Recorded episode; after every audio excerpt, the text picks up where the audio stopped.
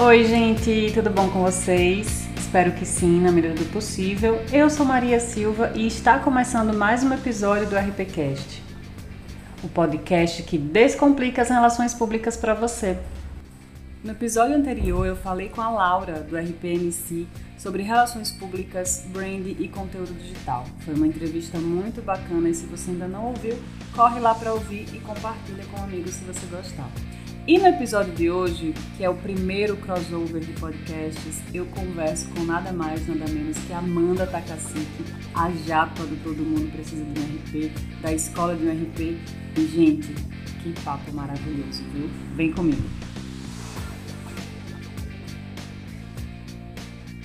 Então, gente, eu não tenho nem roupa para esse evento, eu já falei para vocês, né? Porque assim, quando eu vejo a Amanda, eu, eu fico, eu nem sei. É, é aquela pessoa que a gente diz, ai meu Deus, eu vou entrevistar a Amanda. Então, assim, é um momento especial para o RPCast? É um momento especial para o RPCast. É o primeiro crossover de podcasts do universo chamado Brasil? Sim, estamos aqui com ela, né, Amanda Takacique, que é do RP Lovers, que é do Todo Mundo Precisa de um RP, para a gente falar sobre coisas muito bacanas hoje aqui. E, Amanda, obrigada pelo convite, obrigada por essa super dinâmica. Estou super é, encantada, acho que o pessoal vai amar quando ouvir. É, se vocês estão ouvindo agora, vocês provavelmente já ouviram o episódio do RP Lovers, porque começa lá e vocês vêm para cá. Então, assim, por mais que sejam episódios independentes, a ideia é que vocês escutem lá primeiro e venham para cá. Então, por favor, vamos embora. Amanda, obrigada de novo por ir, por, pelo convite, por estar aqui hoje, por conversar comigo, por aceitar também, assim, bater esse papo. E apresente, se apresenta aqui, além das pessoas, né? Óbvio que as pessoas já conhecem você, todo mundo que está aqui, que é meu ouvinte, conhece você, mas, por favor, fale um pouquinho mais de você para a gente. Oi, Maria, obrigada por ter aceitado esse desafio aí, uma, uma novidade que a gente resolveu inventar, uma loucura, mas eu espero que dê certo e que seja o primeiro de muitos porque eu acho que do quem ouviu o primeiro episódio viu a sinergia que eu e a Maria tivemos uh, no primeiro papo, e esse daqui é o segundo tempo.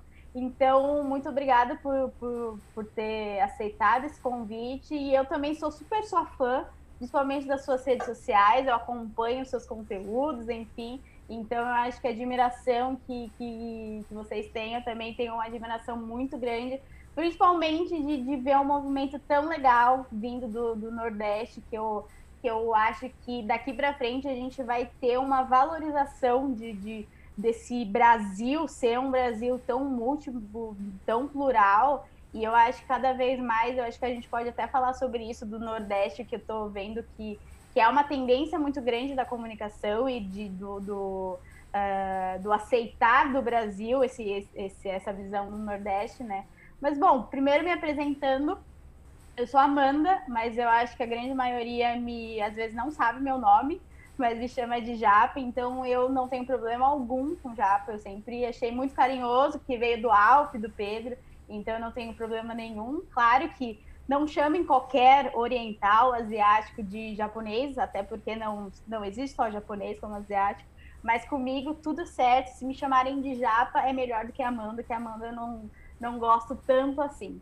Bom, eu sou formada em Relações Públicas, eu me formei em 2012, parece que é uma outra vida, porque o que a gente aprendeu na faculdade em 2009 até 2012 era uma outra situação. É, eu, hoje eu trabalho muito com comunicação digital, né? Muito estratégia para tanto para jogadores quanto para artistas do, do universo da música. Eu também, o ano passado, abri uma escola junto com, com a Alf, então um projeto pandêmico aí da, da gente falar sobre propósito principalmente responsabilidade na comunicação, que a gente está vendo que falta um pouco disso no, no, nas marcas. E, além disso, também faço alguns freelas, algumas consultorias, porque eu sou especialista em criatividade. Então, eu falo muito sobre relações públicas uh, e muito também sobre criatividade. Então, como que a gente pode criar tem, sendo muito mais criativos nas redes sociais, na comunicação, em ações de, de relações públicas. Então, eu estou me especializando nisso, né? Eu me eu formei na Universidade Metodista de São Paulo, mas desde lá eu tive várias experiências. Então, eu trabalhei em agências de eventos de impacto social, trabalhei também em marketing político, uh, e eu vejo quanto essa experiência lá na campanha de 2012 foi muito legal uh, de eu trazer para um cenário político que a gente está tá vivendo hoje, porque eu acho que me deu muita bagagem para eu entender esses perrengues, esses entraves, essas angústias que a gente está vivendo. E aí acabei entrando nesse universo de querer empreender, de ser dona do meu nariz, o que é, gente, não é para todo mundo, é muito difícil. E na pandemia isso se concretizou de ser um desafio, assim, de, de, de uh, de vida, porque você depende de um cenário bom do país, do cenário bom da, das pessoas, e a gente, eu acho que a pandemia trouxe essa, essa minha visão de que nasci para empreender também, né? Mas é, eu acho que trouxe também vários medos e de, de, de, entender que eu deveria ter feito RP, né? No primeiro episódio a gente falou um pouquinho disso, de ter escolhido a profissão, mas foi a profissão que escolheu a gente, né? Então, eu acho que se você está ouvindo esse podcast, com certeza você também é apaixonado por RP, que nem eu e a Maria, né? É basicamente isso que eu faço, assim, durante o, o, horário comercial e mais um pouco dos nossos dias, né? Mas é, é muito louco isso também que você falou de empreender, porque as pessoas sempre me viam como alguém que deveria empreender. E sempre falavam, você tem que abrir essa empresa, você tem que não sei o quê. E eu sou muito segura falando, né? E, e assim, de novo, taurina, preciso saber onde eu estou pisando. Então, durante anos ali, CLT e tudo, é, do ano passado para cá, do início do, do, do, finalzinho do ano passado para cá, eu me aventurei no, no PJ e, assim, tem sido uma experiência massa, mas muito louca, porque vem esses medos, vem essas questões de eu preciso ter uma organização financeira muito boa, eu preciso ter uma projeção de futuro também, o que é que eu vou fazer, qual o cenário para mim, assim, qual a área que eu vou me aventurar, o que é que eu sou realmente muito boa na área, e aí eu volto, assim, a, a uma pergunta que a gente vai discutir aqui, quais são as áreas que a gente mais gosta, o que é que a gente mais odeia, porque permeia no que tá tendo, o que vai dar dinheiro. Uma pergunta que eu escuto muito, o pessoal vai lá muito no RPCast perguntar, principalmente quem ainda não faz relações públicas. Dá dinheiro? É, eu quero entender se essa área que eu quero, que eu gosto mais, eu gosto mais de eventos, mas dá dinheiro? Então, assim, o, o, dar dinheiro permeia muito quais nas áreas que a gente gosta ou nas áreas que a gente não gosta para a gente entender, sabe? Você teve esse pensamento também do o que é que você entende dentro de relações públicas que você mais gosta, o que é que você já tentou que você não gosta tanto, e se esse pensamento, inclusive, não estava nem no planejamento nosso aqui, mas se esse pensamento do dar dinheiro inquietou a sua cabeça durante algum tempo, se ainda inquieta, porque obviamente a gente vive no capitalismo e precisa realmente pagar contas, né? Uhum. Boletos, que a gente é cringe, a gente fala sobre isso. Então, ah. é muito aterrorizante. É, quando eu fui fazer RP, eu acho que foi uma preocupação muito maior do, da, da, minha família em si, nem tanto assim dos meus pais, assim. Mas eu acho que de tio, enfim, que, que, que quer saber quanto que a gente ganha, enfim, a galera mais velha que, que sempre vai conseguir casar, pagar as coisas dos filhos, né? E quando eu entrei na faculdade, não era a minha preocupação primária, assim. Porque eu, eu sempre tive um pensamento de que qualquer coisa que eu for escolher, eu vou saber ganhar dinheiro. Eu acho que assim, meus pais, eles. Meu pai trabalhou muito tempo, durante anos, no banco, e depois eles foram para o comércio. E minha mãe é costureira, né? Então ela também trabalhou sempre muito por conta. E eu sempre tive esse conceito do, do, dos meus pais de se virarem. Se nada der certo na vida, a gente faz dar certo alguma coisa, assim, sabe? Então, quando eu olhei muito para RP, porque assim, como eu sou japonesa, a tendência é de, de, de família, ou você vai para medicina, ou você vai para direito, ou você vai para engenharia. E era muito claro isso na minha família, de, de, de, de eu acho que não só no, do, do, dos japoneses, dos orientais, eu acho que é um, um, um conceito que muitas famílias pensam ainda, né?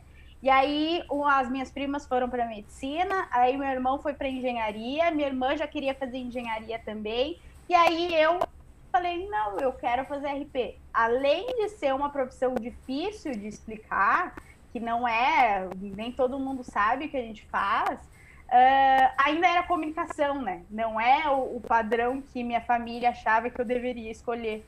E aí trouxe muito isso de desconforto deles. O meu, eu acho que eu, eu fui tão bem resolvida. Eu acho que é o lance que você trouxe do Taurina, que é, cara, eu vou entender o que que faz, o, o, o que que pode ser legal, o que que, sabe, o que que eu posso uh, trabalhar de fato, o que que eu vou viver. E aí eu comecei a olhar muito para isso, eu nem fazia, eu nem era analisada, nem fazia terapia assim tanto, né? Mas eu fui muito em busca de coisas, cara, pode ser muito legal. E a gente não tinha as redes sociais como a gente é hoje, mas eu ficava pensando, cara, eu posso trabalhar com evento, eu posso abrir uma empresa de casamentos, eu posso abrir uma empresa de eventos corporativos. E eu já vivia coisas de eventos na, na, na no meu colégio que eu fazia os eventos esportivos, a gente levava a galera pro Jô Soares, pro Altas Horas, fazia... Você já estava super inserida na eu, área, né? E, no, e, no, e no, no segundo ano ali, eu nem sabia direito o que, que era RP. E aí, quando eu descobri, cara, é isso que eu faço, assim, é isso que eu, que eu gosto de fazer. E aí, quando eu entrei, eu acho que foi muito no pensamento de organizar eventos. Não é meu carro-chefe hoje, mas eu acho que foi um grande diferencial para eu conseguir fazer a RP Week, que, que, que a gente faz com o evento de relações públicas, né, da todo mundo. Então, até o meu primeiro estágio foi com eventos de impacto social. Então, quando eu fui, foi muito assim, cara, que coisas legais eu posso produzir para o mundo e para mim, coisas de viver, de vivência mesmo. E eu acho que o lance de ganhar dinheiro nunca foi uma preocupação, porque eu sempre pensei, cara, eu vou fazer dinheiro às vezes eu vou trabalhar isso como uma paixão da minha vida e vou ter que, sabe, uh, fazer costurar junto com a minha mãe. Eu, acho que nunca foi um problema para mim de, ai, ah, eu preciso ganhar muito dinheiro, porque eu acho que uh, dinheiro é bom, dinheiro é importante, mas ele não era o carro-chefe das, das minhas decisões. Então, quando eu, eu acho que quando eu decidi, eu, eu quero viver coisas legais, eu quero, tipo, fazer coisas legais, porque assim eu consigo ganhar dinheiro. E às vezes eu vou trabalhar um negócio muito legal que não vai me dar tanto dinheiro, mas eu não vou me estressar com, com, com uma profissão que eu odeio, sabe? Então eu acho que eu sempre tive uma visão de decidir. Lógico que quando a gente entra no mercado, a gente vai ganhando dinheiro e a gente vai almejando outras coisas, e a gente sabe que se atualizar também do, com RP, a gente precisa de grana, né? De, de acesso para a gente poder estudar, para a gente comprar um livro, para a gente fazer um curso. Então, eu comecei a olhar as minhas oportunidades, assim, o que, que eu poderia trabalhar, o que, que o mercado está me dando.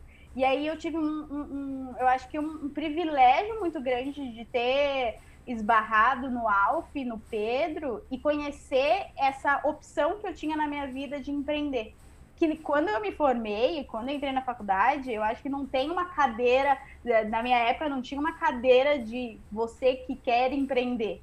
Eu acho que a gente não tem essa, essa paixão logo na, na faculdade, pelo menos eu não tive, né? Eu sempre pensava em entrar numa multinacional, ou de entrar em alguma agência. Eu acho que eu sempre olhava muito para isso. E aí, quando eu me formei em 2012, 2013, 2014, eu já conheci o Alf e o Pedro que eles já me apresentaram esse universo de empreendedorismo, de, de criar os negócios. E aí eu comecei a surfar muito essa onda e de criar minhas próprias oportunidades. Então eu sei que tem alguns meses no começo da pandemia, eu tinha muita sorte de ter vários clientes que sabiam que precisar, precisariam muito mais de comunicação e de redes sociais. Então eu consegui garantir muitas oportunidades ali no começo da pandemia, fazer um dinheirinho para me bancar uh, durante o ano, né? Então, eu acho que para mim foi muito legal de olhar o empreendedorismo e no meio dessa, uh, dessa crise que o mundo inteiro sofreu, eu consegui usar esse meu relacionamento com as pessoas de ah, vou aumentar porque eu vou cobrar um pouquinho a mais porque eu preciso aumentar o, o a internet de casa. Então, eu preciso Sim. aumentar o valor de, de, de frila que eu tenho, né? Então, eu acho que, para mim, eu acho que eu sei que amor e paixão e sabe e propósito não pagam os meus boletos, mas com certeza eles me ajudam a fazer menos terapia do que eu faço hoje. Antes eu precisava fazer toda semana, hoje eu faço há 15 dias. Então eu tô gastando um pouquinho menos, sabe? uh, e de novo, sim. eu acho que quem ouviu o primeiro episódio ali do, do RP Lovers, uh, a gente falou muito disso, né? De cara, a gente ama trabalhar com relações públicas, a gente faz o RPCast, o RP Lover de, de forma gratuita, porque a gente ama isso.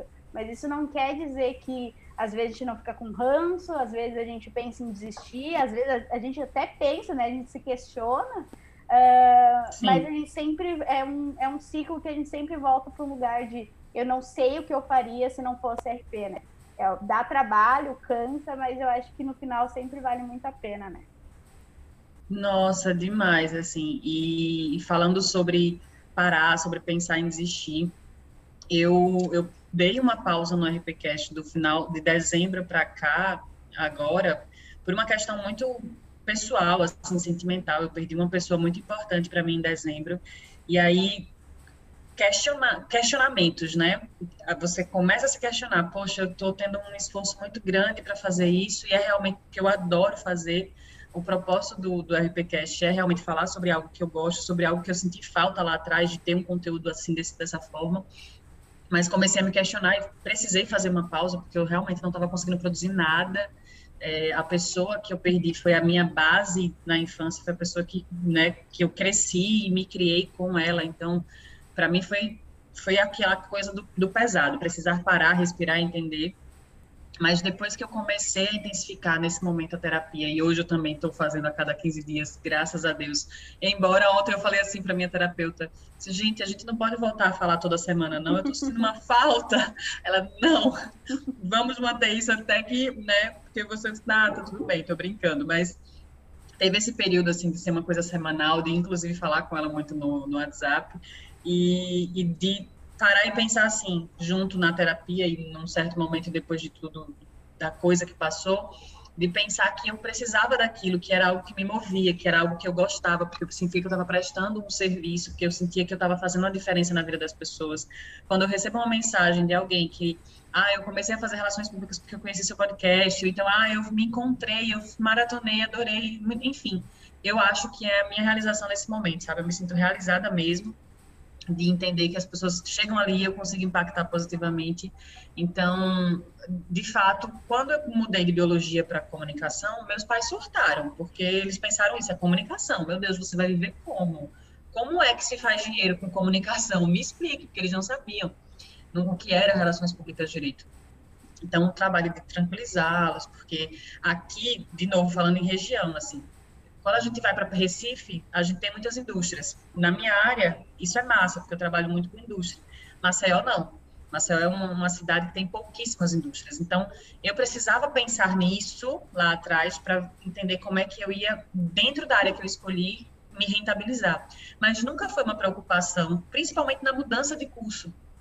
É, foi uma uma mudança assim, eu vou porque eu preciso ser feliz. Eu amo o que eu faço, eu adoro trabalhar na área de comunicação. Às vezes eu surto e digo, vou largar tudo e não quero mais saber de nada. Sim, acontece.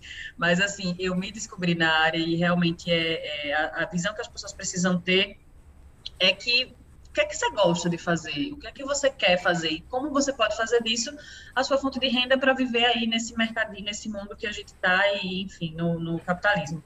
Mas tentar tirar um pouco isso da cabeça, eu sei que é difícil, porque a gente, né, quem mora sozinha ou quem mora com os pais precisa ter aquela grana ali, precisa se sustentar. Não é fácil, mas eu, inclusive, depois dessa virada de chave lá de dezembro, que eu perdi a minha avó, eu me prometi algumas questões, e uma delas é que eu preciso ter uma rotina que eu me dê preferência, que eu tenha a, a, um, um, compromisso comigo mesma. Então, assim, eu sou a minha chefe.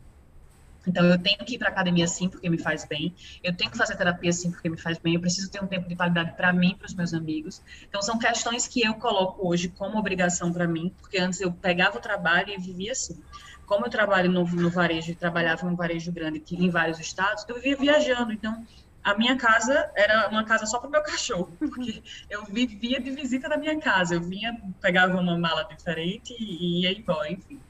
Então, é uma rotina que hoje eu não queria mais. Se acontecer, tudo bem, beleza, mas estou tentando fazer com que a minha rotina mude, enfim. Então, entender esse momento, assim, o que é que eu gosto mais na área e, e faz, pensando nisso, o que é que eu consigo rentabilizar e viver disso, massa. Assim, é realmente um momento de, de construir, né? De, de, se entender como profissional e como você vai fazer isso é, pagar suas contas. Sim, é, eu acho que tem um, um outro lance, acho que a, a, questão que você trouxe da sua parada ali, eu acho que vão, vão ser coisas muito mais constantes, né, na, na nossa carreira e na carreira do, dos nossos uh, colegas, Uh, a gente vai priorizar muito a nossa saúde mental e eu acho que como você está num lugar também que você inspira muitas pessoas, cria conteúdo para as pessoas que estão seguindo a profissão e pessoas que estão querendo decidir. Eu acho que a gente encontrou um, um cargo muito legal, que a gente está sendo referência de muitas coisas, mas junto com, com esse lugar muito legal, é um peso muito grande, né? Porque você, a tua responsabilidade de gerar um conteúdo que pode decidir coisas muito importantes na vida de um estudante, de um profissional. Uh, quando me caiu essa ficha, me deu muito medo de compartilhar coisas, porque eu sempre falo assim, o que eu vivo na minha carreira, eu acho que nem todo mundo vai viver. E isso é bom, isso é ruim, sabe? E eu não quero ser régua para ninguém de, cara, o que a, a Japa fez, eu vou seguir e vai funcionar. Eu acho que a gente, como, como profissional, a gente precisa entender que a gente conhecer histórias de outros RPs e consumir conteúdos e ler coisas e ouvir os episódios, tanto do RP Lovers do, do, como do RPCast, uh, é super importante, mas quem vai trilhar essa jornada de construção de carreira é só você mesmo que está ouvindo esse podcast, sabe? Porque a gente tem muita gente, ah, mas quem trabalha com eventos dá dinheiro? Cara, pode dar dinheiro, mas você tem que fazer um monte de coisa que esteja ao seu alcance nisso, sabe? Uh, você não pode achar que o cara que criou o Rock in Rio ele não tinha nada. Cara, ele, ele começou de um lugar totalmente diferente do meu lugar, por exemplo, né? Então, eu acho que é super importante a gente olhar também muito para isso, com, de, de, de cuidar é, da, da nossa vida pessoal, porque eu não consigo separar a vida pessoal da profissional, porque para mim a gente é uma coisa só e a gente vai ter que entender a nossa profissão e a nossa vida de família, de, de amigos, a nossa vida pessoal. E quando a gente está na faculdade e a gente migra para o mercado, a gente faz o quê? A gente tem essa, essa régua, que é a nossa vida profissional, e a gente vai encaixando a nossa vida pessoal nessa régua. Onde tem os buracos, eu vou encaixando. E eu acho que essa mudança de comportamento, que é a gente tem uma régua de vida, que aí a profissão ela vai encaixar nesses buracos. Então, cada vez mais a gente, como RP, eu vejo que a gente precisa, muitas vezes, se a gente tem acesso a isso e possibilidade, testem as coisas. Tipo, migrem para áreas diferentes ou conversem com pessoas diferentes. Ah, você não tem oportunidade de ficar trocando de trabalho, uh, converse com pessoas de áreas diferentes, se relaciona com pessoas de, até de áreas diferentes da, da, da, da mesma empresa ou de pessoas diferentes. Uh, eu acho que a Maria é super acessível também de, de conversar, né? Então, quando vocês vão se preocupar em que área que vocês querem trabalhar, exercer a profissão, é, eu acho que é um misto de muitas coisas é, que talvez o lance de ganhar dinheiro a gente começa a ver que ele não é tão prioridade assim. Ele é porque daqui para frente, hoje eu fico pensando o que que vai me dar trabalho, o que que vai me dar dinheiro e o que que me dá tesão de fazer. Eu tenho tipo várias desses checklists, tá, vai ter coisas que eu vou fazer só pela grana. E tá tudo bem. Eu não sou uma pessoa péssima de querer fazer um trabalho só pelo dinheiro. Lógico, ele tem que ser ético, ele não precisa, sabe, matar ninguém, não vou, lógico, uh, passar em cima dos meus valores. Mas tem alguns trabalhos que, para mim, o, o, o, a grana vale super a pena e eu vou fazer, e tem outros que a grana não vai, não vai me dar. Mas o que vai me dar de contato, de experiência, de vivência, de colocar coisa no meu currículo, às vezes faz sentido. De novo, isso dentro do meu cenário que eu criei hoje para minha carreira eu tenho essa flexibilidade de escolher alguns projetos que não vão me dar muito dinheiro, vão me dar trabalho, mas eu vou ter experiências novas para eu colocar dentro da, da, da, do meu currículo, né? Então, uh, eu acho que cada vez que a gente vai ficando mais velho, mais maduro, ganhando mais casca, uh, o lance de vai me dar dinheiro, ele vai começar a ficar muito mais embaixo de outras decisões, né, que a gente ter, toma na nossa vida, né? Muito, muito, assim. É, eu, hoje eu prezo muito por uma boa noite de sono, eu prezo muito por uma qualidade de vida muito boa. Então, antes, eu, eu dou mentoria na área de relações públicas e uma coisa que eu falo muito e uma expressão que você usou é assim, dois pontos, né? Se relacionar é a expressão. Então, a gente precisa aprender a se relacionar. Então, se você tem pessoas, ah, você já entendeu qual é a área que você quer, ou você ainda não entendeu, mas você quer testar e precisa testar, é, é interessante que você faça isso pega essas referências do mercado. Então, quem são, quem, é, quem são as pessoas melhores nessa área? Quem são as referências nesse segmento? Se aproxima dessas pessoas. Hoje, a, a, a gente vive no mundo online que já, já possibilitou essa aproximação. A pandemia fez com que a gente conseguisse ainda mais, porque só existiu esse meio. Então, assim, bate um papo, tenta conversar, tenta é, se voluntaria se for possível, se for dentro da sua realidade possível, né? Tenta um estágio, tenta uma, uma, outra experiência, tenta acompanhar, enfim. Tenta se aproximar dessas pessoas que são referências de mercado e de atuação que você gostaria de atuar, para que você tenha essa vivência, essa experiência. E, de novo, essa responsabilidade que a gente tem quando se coloca num, num num lugar de referência, ou quando, quando a gente presta um serviço que acaba sendo referência para as pessoas, é muito grande, porque quando as pessoas vêm falar isso para mim, ao mesmo tempo que eu fico feliz, eu fico, poxa, que responsabilidade. E se isso não for uma coisa certa? Então, nas mentorias eu falo muito assim, ó, o meu caminho, eu fiz na, na, na construção da minha carreira, eu fiz coisas que hoje eu não faria. Então, eu abdiquei de. Eu, eu fiz plantões de 36 horas para produzir um evento. Eu fui trabalhar uma vez com crise de, de com crise renal, então assim, louca. Tem coisas que eu olho para trás e digo, tá, tudo bem, me trouxeram até aqui essas coisas, essas, esses fatos, o que eu fiz, mas eu negligenciei muito a minha saúde, eu negligenciei muito relacionamentos pessoais, não faria de novo algumas questões, outras sim faria, porque realmente me moldaram e me trouxeram aqui. Mas um outro ponto é, é que, assim, a gente precisa entender que, que o bônus é o dinheiro, ele vai lá pagar as nossas contas e tudo, mas a gente vai realmente, você precisa, e aí eu vou romantizar agora, né? Porque, enfim, lua em peixes. Vou romantizar. A gente escolhe, eu pelo menos escolhi essa profissão para fazer o resto da minha vida. Então, as coisas podem mudar, como o mundo é dinâmico e a vida é fluida, mas eu, eu não admito fazer algo que eu não tenha prazer em fazer. Então, assim, às vezes a gente precisa fazer um trabalho mais burocrático, uma coisa mais chatinha e faz parte, tudo bem, beleza. Mas eu não admito passar a minha vida inteira indo para um escritório, batendo ponto e saindo no final do dia e dizer assim, poxa, não é aqui que eu estou feliz. Eu sei que nem todo mundo tem essa oportunidade, eu sei que é um privilégio, inclusive, você se encontrar na sua área, você conseguir trabalhar na sua área. Eu me sinto realmente muito privilegiada. Eu sei que eu tive muita sorte, entre muitas aspas, né? Sorte com muitas aspas, de conhecer pessoas. Então, a expressão se relacionar de novo, se relacionem. É, todas as oportunidades que eu tive a partir do meu primeiro estágio foram indicações, foram pessoas que trabalharam comigo, que me indicaram, que disseram, oh, o trabalho da Maria é legal, ah, a Maria consegue fazer isso, ah, não sei o que lá, enfim.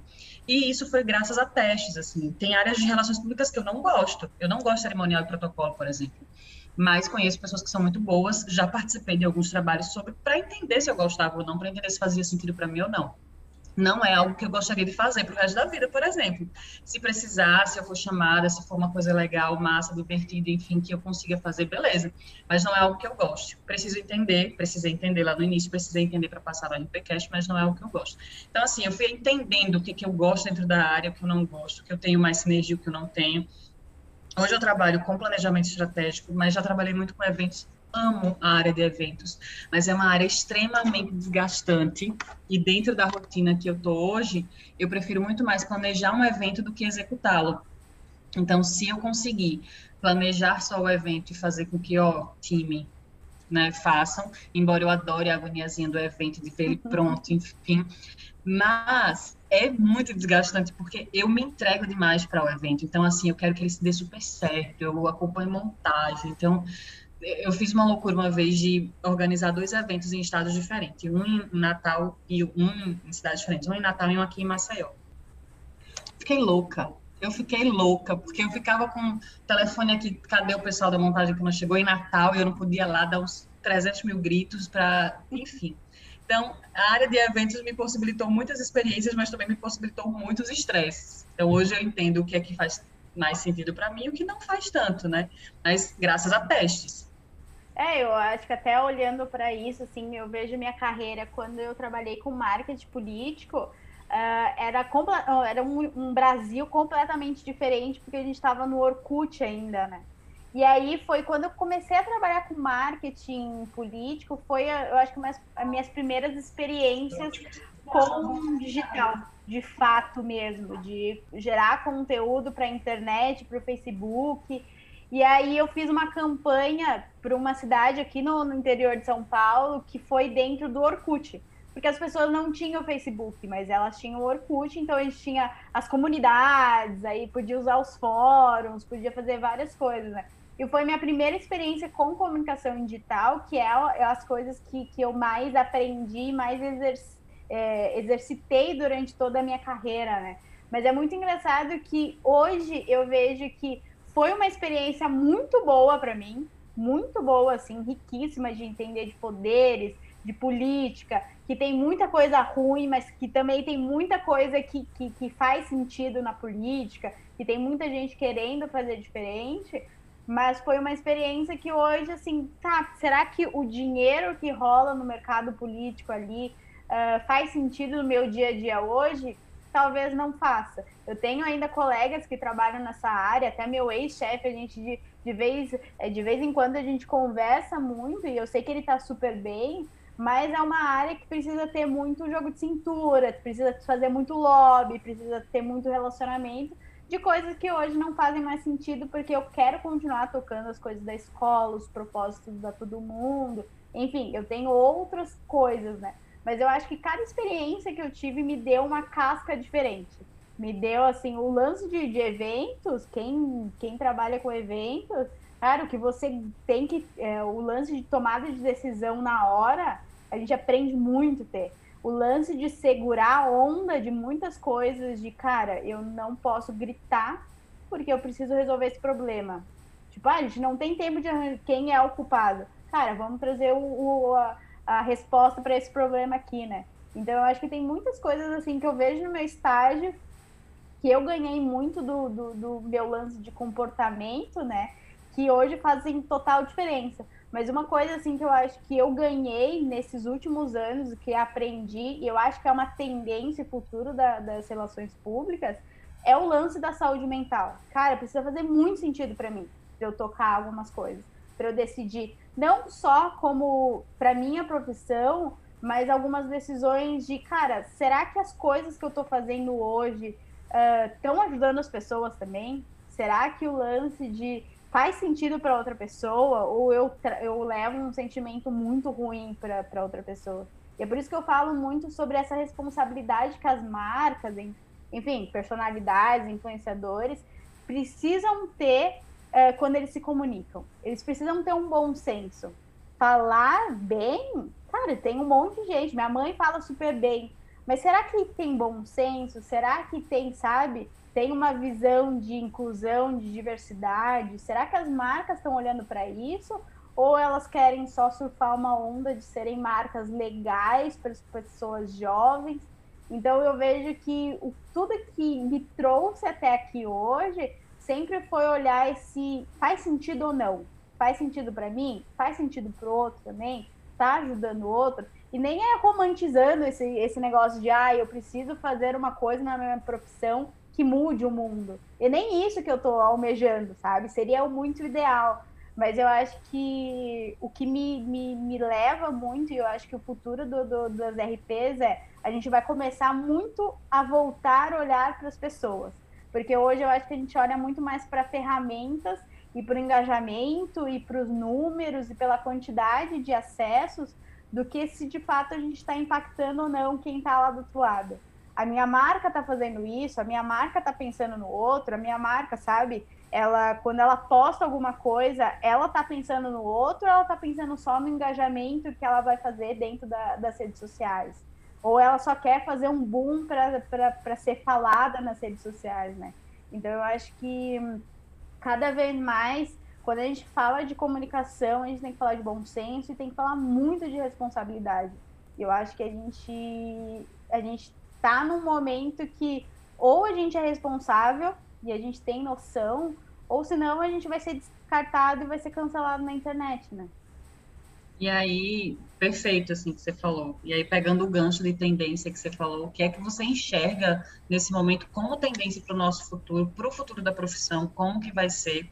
Você trabalha muito criatividade, você é né, especialista dessa área, então, como você enxerga também linkando com essa área? O que é que a gente precisa ter para para se preparar para esse futuro tão próximo, inclusive, porque o futuro já é amanhã, né? Já está acontecendo. É. Que é que a gente precisa ter aí para se preparar para isso? Eu acho que cada vez mais, eu acho que as marcas e, e os e vão cobrar das relações públicas essa missão de impacto. O que, que minha marca está levando para o outro?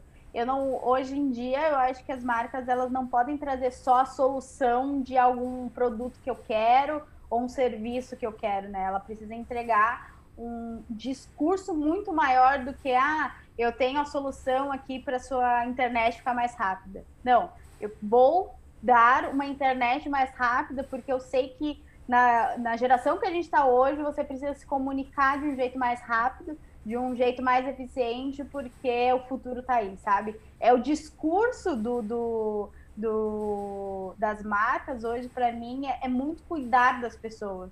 Eu vejo muito esse reposicionamento de várias marcas que a gente está vendo. A Magalu é um grande exemplo para mim, né? Ele, a Magalu, é um, era um, começou como uma empresa de móveis eletrodomésticos a custos mais acessíveis para a população, mas elas têm um discurso muito maior de feminismo, de empreendedorismo, de liderança, de ajudar a sociedade, né? Então eu acho que o RP ele vai ser cobrado para trazer esses posicionamentos muito mais claros, muito mais óbvios para o mercado e para o consumidor. Hoje a gente não vai escolher uma marca só porque ela tem um celular melhor ou só porque tem um, um, um layout mais legal. A gente, cara, o que, que você está fazendo? Tipo, ah, eu tenho aqui um iPhone, mas o que, que o iPhone está fazendo quando um celular não funciona mais? Está jogando na natureza? Não, o que, que, que a, o iPhone está fazendo, né? E isso a gente já cobra, a gente já teve vários movimentos cobrando e, a, e, o governo cobrando isso dessas marcas, mas isso está vindo a público de uma cobrança do consumidor, né?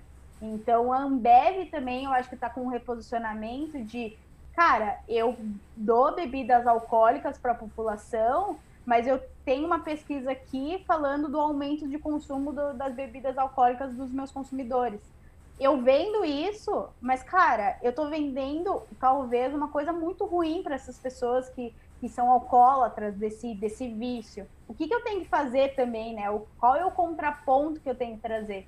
Então, eu acho que essa, essa tendência, esse futuro é a gente deixou de querer só lucrar de vender e foda-se quem está comprando para um lugar de eu preciso cuidar do meu consumidor, porque ele é o consumidor de hoje, e aí eu quero que ele seja o consumidor de amanhã também. E os filhos desse consumidor também têm que consumir o, o meu produto uh, daqui a um futuro, né? Porque as empresas, se elas não pensarem nisso, de, de pensar nas pessoas e nessa mudança de gerações de comportamento, a empresa vai envelhecer muito mal e ela não vai funcionar. Ela vai deixar de conversar com, com as pessoas e tá, uh, não vou vender mais. E aí essa marca, ela começa a vender menos, começa a faturar menos, tem que demitir pessoas e essa empresa, ela não vai ser mais necessária. Tem várias pesquisas mostrando, né? Não sei quantas, 70% das empresas, uh, as pessoas se sumissem, as pessoas não iam sentir falta. Mas tem outras empresas que já estão surfando essa tendência de cuidar da, do, do, público, cuidar da gente, e aí eu não vou conseguir ficar sem um, um Facebook, eu não vou ficar sem uma Ambev, eu não vou ficar sem um Dove, eu não vou ficar sem um, um iPhone, sabe? Então eu acho que essas marcas elas estão entendendo o que elas estão entregando é muito mais que esse produto e esse serviço. O RP ele precisa entender que ele vai ser o termômetro de falar assim, cara, se você não eh, movimentar esse discurso, mudar esse discurso aqui, a tua empresa vai ser é, desnecessária para a população e aí é melhor fechar as portas que, que ninguém vai lembrar de vocês, né? Então eu acho que o nosso papel como RP é como que a gente consegue alongar a vida das marcas que nasceram há 100 anos atrás, sabe, há 200 anos atrás, e como ela continua viva falando com essas novas gerações, né? Então a gente tem que, a gente, por isso que o RP ele precisa estar muito ligado o que, que as pessoas estão falando, para onde a gente está indo, o que a pandemia ela mudou o comportamento de todo mundo. Para onde a gente está olhando agora? O que, que a gente vai priorizar? É segurança? Uh, o que, que a gente vai. O, o lance que, que você viveu quando estava trabalhando com produtos de construção. Cara, mas por que que tá vendendo muita tinta? E aí você começa a reparar nas redes sociais, está todo mundo reconstruindo a casa. E aí você já pensa um conteúdo e já vai pro, pro, pro teu chefe, para para o pessoal de estratégia de comunicação, cara, tá todo mundo dentro de casa e tá todo mundo querendo melhorar a casa, por isso que a gente está vendendo mais. Então é isso ficar ligado nessas tendências desses novos comportamentos que podem fazer com que a tua marca ou a empresa que você trabalha vire e consiga faturar mesmo no, no meio de uma crise ou não. Tipo, cara, não está acontecendo nada, vou aqui aumentar os preços e, sabe, sem analisar o contexto em si. Então, eu acho que o RP ele vai ser muito essencial para trazer esse tom Tipo, o mundo está indo por esse caminho. Eu preciso trazer os ensinamentos para isso, para minha marca de hoje, para eu conseguir que essa marca viva mais 100, 200 anos. Porque se a gente não tem essa análise, esse feeling, sabe? Essa malícia do RP de, de entender as pessoas, de conseguir ler alguns comportamentos e trazer para dentro da marca, Uh, se o RP não entende disso, a marca ela vai continuar fazendo, achando que é o que elas fazem tá certo, tá tudo bem, e vou me posicionar de um, de um jeito errado, né? Então, eu acho que é isso que a gente vai fazer daqui para frente. É, a gente vai construir essa, esse novo jeito de conversar e novos jeitos de fazer sentido na boca uh, dos consumidores. Não, totalmente, assim, levando um case aí desse varejo que eu trabalhei, ele tem 60 anos, e nesses 60 anos era assim, ah, ele sempre compra, então tá tudo bem. O saque era, para você ter noção, assim, era fora da, da loja, da, do empreendimento, porque as pessoas gritavam e berravam no saque, então a gente deixava a gente, né, falo a gente porque na época eu entrei, então eu comprei a história o saque era afastado para que os clientes que estavam na loja não vissem os não clientes reclamando lá. Então, assim, não é assim, o pensamento não é esse. Então, a gente conseguiu mudar isso. Ainda bem, um pouco antes da pandemia, a gente já vinha conversando sobre isso, já vinha falando sobre atendimento, já vinha conversando, mas a pandemia acelerou isso e deixou muito latente essa necessidade do relacionamento, porque, assim, o cliente reclama, ele não vai voltar. Ele vai para o varejo do lado, ele vai para um outro lugar. E o pior, além dele não voltar, ele vai falar mal de você. Ele vai para a rede social, ele vai te expor, ele vai. Então, assim, é uma pessoa só, mas isso pode virar uma crise gigantesca. A gente precisa pensar. É um cliente só, tudo bem, mas é um cliente que não está satisfeito e que a gente poderia fazer algo diferente. Então, esse olhar atento realmente do, do Relações Públicas, desse sentimento, desse relacionamento, é muito importante, porque as marcas não sabiam se relacionar e não estavam atentas a essa necessidade. Elas não, elas tinham a marca principalmente de produto, elas vendiam o seu produto. Se você comprou é porque você precisa. No caso de um home center, existem muitos materiais do dia a dia e existem materiais de construção, então as pessoas vão ali realmente para comprar tinha várias é, é, inputs de demandas diferentes, então o arquiteto levava muito cliente, o pedreiro, o mestre de obras levava muito cliente, o engenheiro, enfim. Então a gente tinha vendedores que não recebiam para isso, pessoas né, de, de segmentos diferentes que levavam esse cliente para lá. Mas até essas pessoas que estavam lá, por exemplo, precisavam se relacionar bem com a marca. A gente criou, na época, um programa de relacionamento para arquiteto e engenheiro, porque a gente percebia que quando eles chegavam lá, eles precisavam de um atendimento diferenciado, eles precisavam de um vendedor, por exemplo, mais técnico, de alguém que entendesse.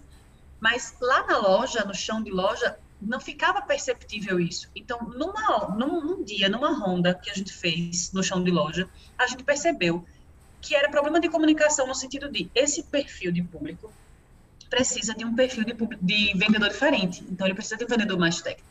A gente criou, baseado nisso, nessa dor ali da loja, um sistema de relacionamento, um programa de, de relacionamento para arquitetos e engenheiros, e a gente viu uma venda que representava 15% do volume de venda total subir para 55%. Imagine, 15% para 55% de uma loja só, porque a gente fez uma loja piloto. Fez aqui na loja de Maceió. A ideia é que, se desse certo, a gente expandisse para as lojas do grupo. Mas a gente aumentou ali mais que o dobro de participação de um profissional que não recebe para isso e a gente estava vendendo de uma forma muito maior. Então, assim, é um olhar atento, voltando para o que eu disse até lá no, no, no, episódio lá do RP Lovers, a gente ajuda o marketing a gerar demanda através das nossas ações de relacionamento. Então, assim, com uma ação de relacionamento que a gente fez para arquitetos, a gente gerou demanda para o comercial. Então, perceba que a gente é muito estratégico. O nosso olhar atento gera resultado, né? Então, é uma tendência realmente que a gente precisa ter na nossa, no nosso radar.